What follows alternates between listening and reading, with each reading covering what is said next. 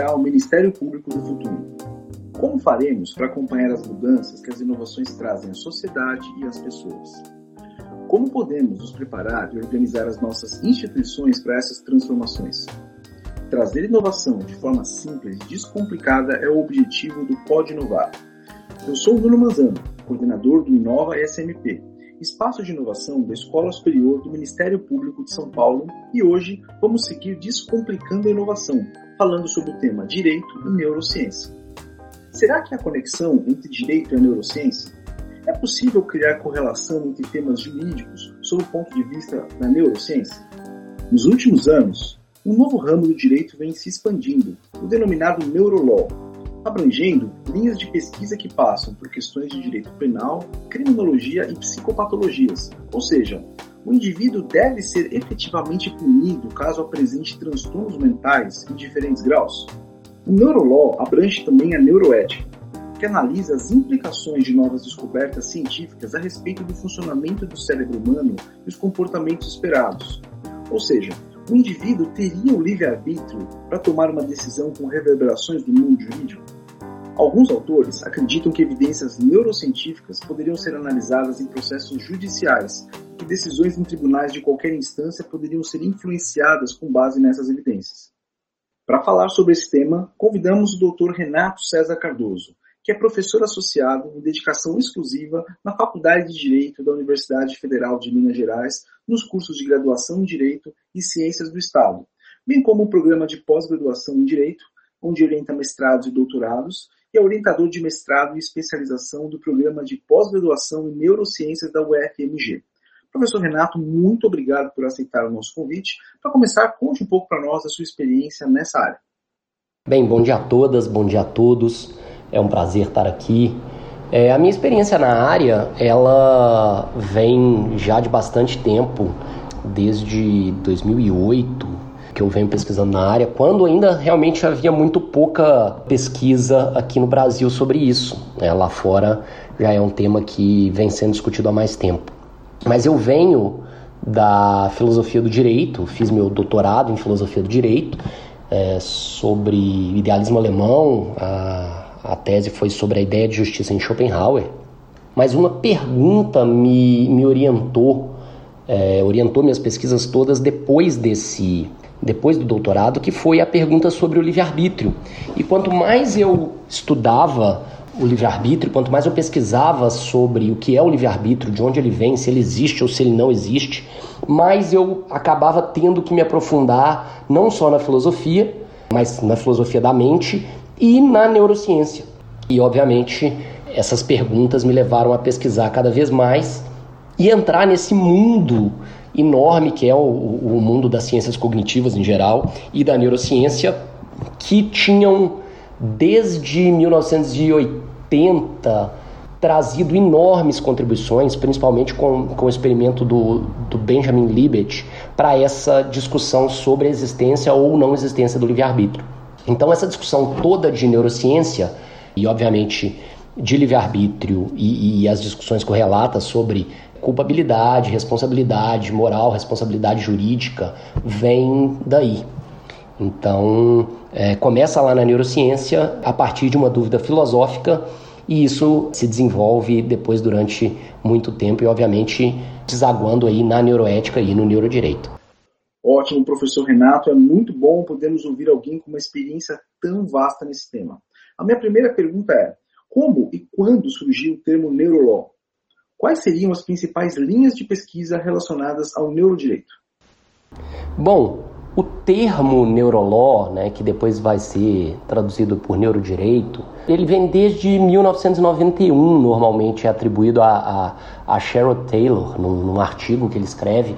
Mas o, o interessante é, não é nem a origem do termo. O interessante é que durante muito tempo o neurolaw ele foi identificado com essa neurociência forense, com a neurociência no direito, com a neurociência utilizada enquanto um meio de prova, enquanto um meio de fazer algum tipo de prova no, no, no processo. Mas ela se desenvolve né, bastante depois disso, e hoje me parece que existem três grandes áreas no neurodireito. Além da neurociência no direito, que é essa ideia tradicional de como a neurociência é, aparece é, na prática do direito, é, nós temos também dois outros campos grandes campos, que são o direito da neurociência e a neurociência do direito.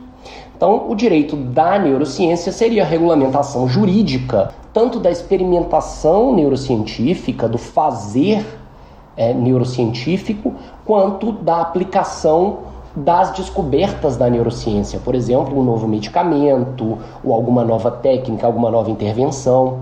E a neurociência do direito é aquela área do, do neurodireito que vai se debruçar sobre a tomada de decisão jurídica, a tomada de decisão juridicamente relevante, seja ela a decisão de um juiz, seja ela a decisão de, de um jurado, é, ou qualquer outra decisão é, é, juridicamente relevante, e vai tentar explicar como essa decisão se dá é, hoje, com modernas técnicas de neuroimagem que nós temos, como por exemplo a ressonância magnética funcional, nós podemos ver um, uma decisão sendo tomada em tempo real e podemos descobrir quais são os circuitos neurais envolvidos naquela tomada de decisão. Nós podemos fazer isso, por exemplo, quando alguém decide culpar ou absolver alguém, ou quando alguém decide qual seria a pena apropriada em um caso ou outro.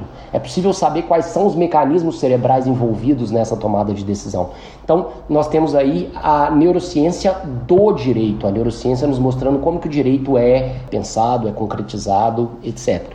No que diz respeito às relações jurídicas, qual a importância de se compreender mais profundamente o comportamento humano a partir da neurociência? Bom, essa pergunta é muito importante e eu acho que realmente precisa ficar claro para quem está nos escutando o que, que o neurodireito tem a acrescentar, qual a importância da neurociência para o direito.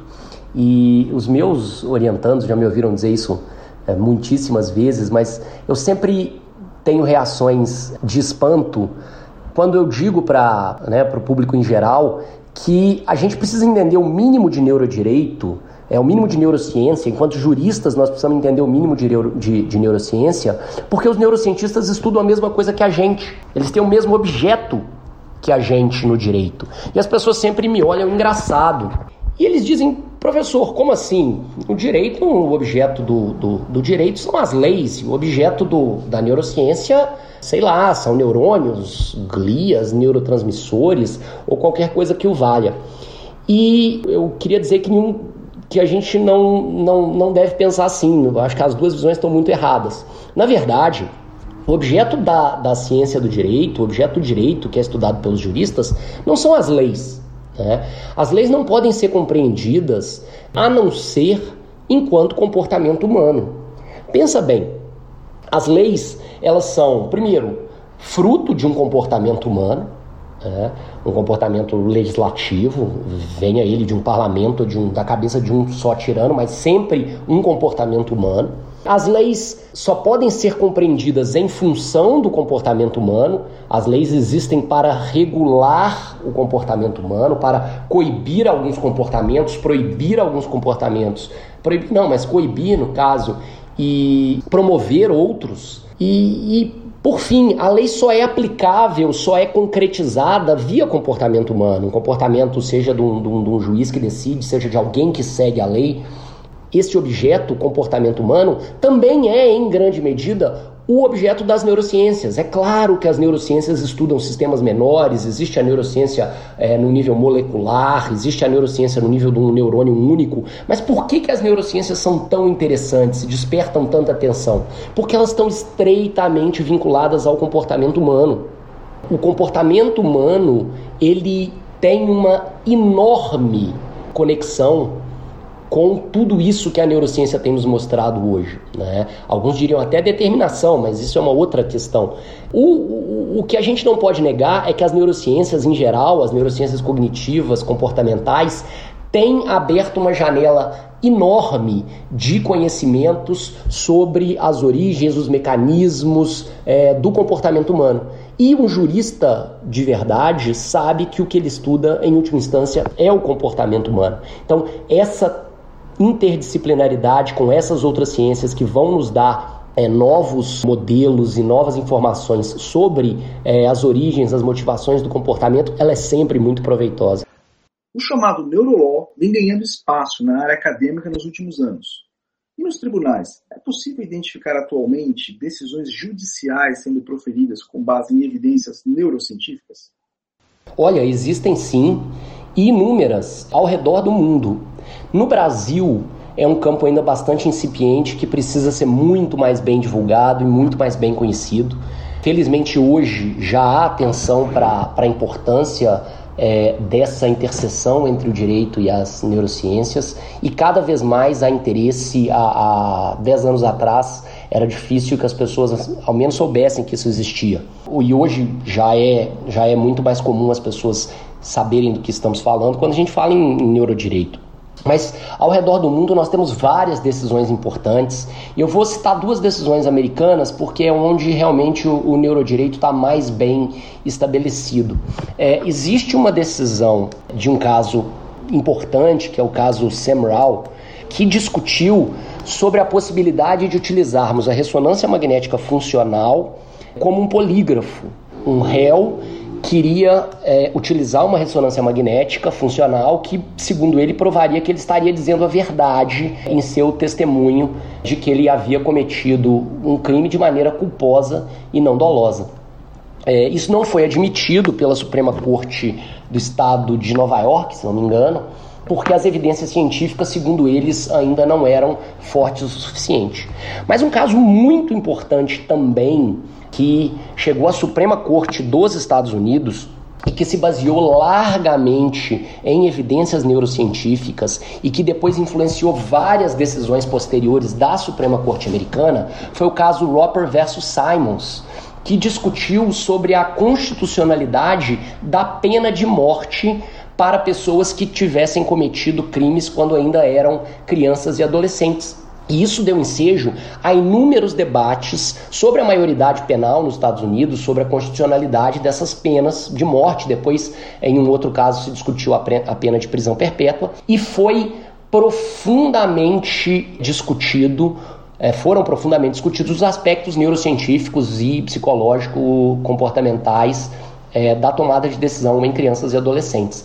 Essa decisão foi revertida bastante recentemente pela Suprema Corte dos Estados Unidos em uma decisão que estranhamente não se atentou para nenhum dos argumentos científicos e neurocientíficos que tinham sido utilizados para né, justificá-la num primeiro momento, o que causou um, uma grande estranheza e um, uma grande preocupação da comunidade do neurodireito. Mas é um tema muito interessante, há muito que se dizer, há muito que se pesquisar e há muitas discussões é, em vários casos concretos, em casos específicos, em que evidências neurocientíficas são utilizadas principalmente para discutir a questão da culpabilidade, da responsabilidade jurídica, né, para discutir se a periculosidade, inclusive, dos agentes. Há vários casos famosos, como o caso do Charles Whitman, que foi um assassino em série nos Estados Unidos, que tinha, na autópsia, eles descobriram um grande tumor na, na amígdala, que é um, uma região muito sensível do cérebro, né, responsável pelo controle emocional. E um outro caso de um tumor orbitofrontal que o sujeito que teve esse tumor acabou desenvolvendo comportamentos é, é, pedofílicos e uma vez retirado esse tumor ele não apresentou mais tais comportamentos. Então há, há uma grande gama de evidências neurocientíficas cada vez mais sendo utilizadas. Nosso espaço aqui é curto, é claro que, que haveria muito mais é, a se dizer, mas fica a indicação dos casos para os nossos ouvintes. Seria a bibliografia básica recomendada para quem tem interesse em neurodireito? Olha, é muito boa essa pergunta também, porque me dá a oportunidade de indicar para quem tem interesse algumas obras importantes aí que, que dão uma primeira, uma primeira perspectiva. Em português, é, existem algumas obras que já foram traduzidas, né? Que podem ajudar. Uma fantástica é o livro do Robert Sapolsky, que se chama Comporte-se, né, Behave no inglês, que acabou de sair a tradução, que é um livro sensacional sobre a biologia, a neurociência, inclusive é a biologia em geral, né? não só na neurociência, mas inclusive a genética é, e outras do comportamento humano. Então é um livro que realmente ilumina muito muito bem escrito, muito fácil de se ler, recomendo com, com entusiasmo.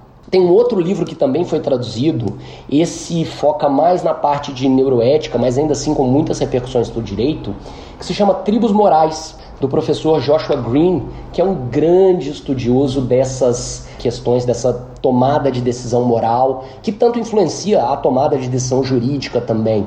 Então, há vários, várias referências ali muito interessantes. Quem quiser entrar na área é, vai gostar. Tem um livro clássico do professor, do professor Antônio Damasio, que é O Erro de Descartes, mas toda a obra dele já está traduzida. Recomendo muito qualquer dessas obras mais recentes dele. E tem um livro que eu gosto muito, que é um grande panorama das visões neurocientíficas, né? nem tão recentes mais, mas se chama Incógnito, também está tra traduzido, do professor David Eagleman. É um livro muito bem escrito, muito interessante, muito fácil de ler e daqueles livros que a gente não solta. Para quem já quiser um panorama muito completo da bibliografia, e aí, obviamente, aqui nós temos a maior parte da bibliografia está em inglês. Consultem o site da MacArthur Foundation. Se vocês jogarem Neurolaw Bibliography, pesquisarem por Neurolaw Bibliography, vocês vão encontrar imediatamente o site da, da Fundação MacArthur, da MacArthur Foundation. E lá o professor Francis Shane, é, que começou esse projeto, ele faz, eles fazem né, um compilado de toda a bibliografia atual e, e, mais recente, eles fazem isso já desde 2012 ou 2013, se não me engano, e vem fazendo sempre um, um, um ótimo lugar para fazer as pesquisas específicas sobre neuroló. Recomendo bastante, mas ali é, se concentram basicamente as, as bibliografias em inglês. Quem tiver interesse no neuroló e na neurociência do livre-arbítrio, tem um, um, texto, né, que um artigo que eu acabei de publicar na CIO, na revista da, da Universidade Europeia, que se chama exatamente Neurolaw and the Neuroscience of Free Will, an Overview, né, Neurodireito e a Neurociência do Livre-Arbítrio, uma visão geral. Enfim, foi um prazer e espero poder ter ajudado pelo menos um pouquinho é, a divulgar esse campo que é tão fascinante, que é tão interessante. Um abraço. Muito bom, muito obrigado, professor Renato César Cardoso, por compartilhar conosco a sua experiência tão qualificada nesse tema. Sem dúvida, cumprimos nossa missão de descomplicar a inovação falando sobre direito e neurociência. E assim estamos cultivando a nossa cultura de inovação. Termina aqui o Pode Inovar, aprendizagem simples, rápida, mas aprofundada com a Escola Superior do Ministério Público de São Paulo. Não deixe de seguir o canal para receber as nossas atualizações de maneira automática no seu tocador preferido. Até o próximo programa.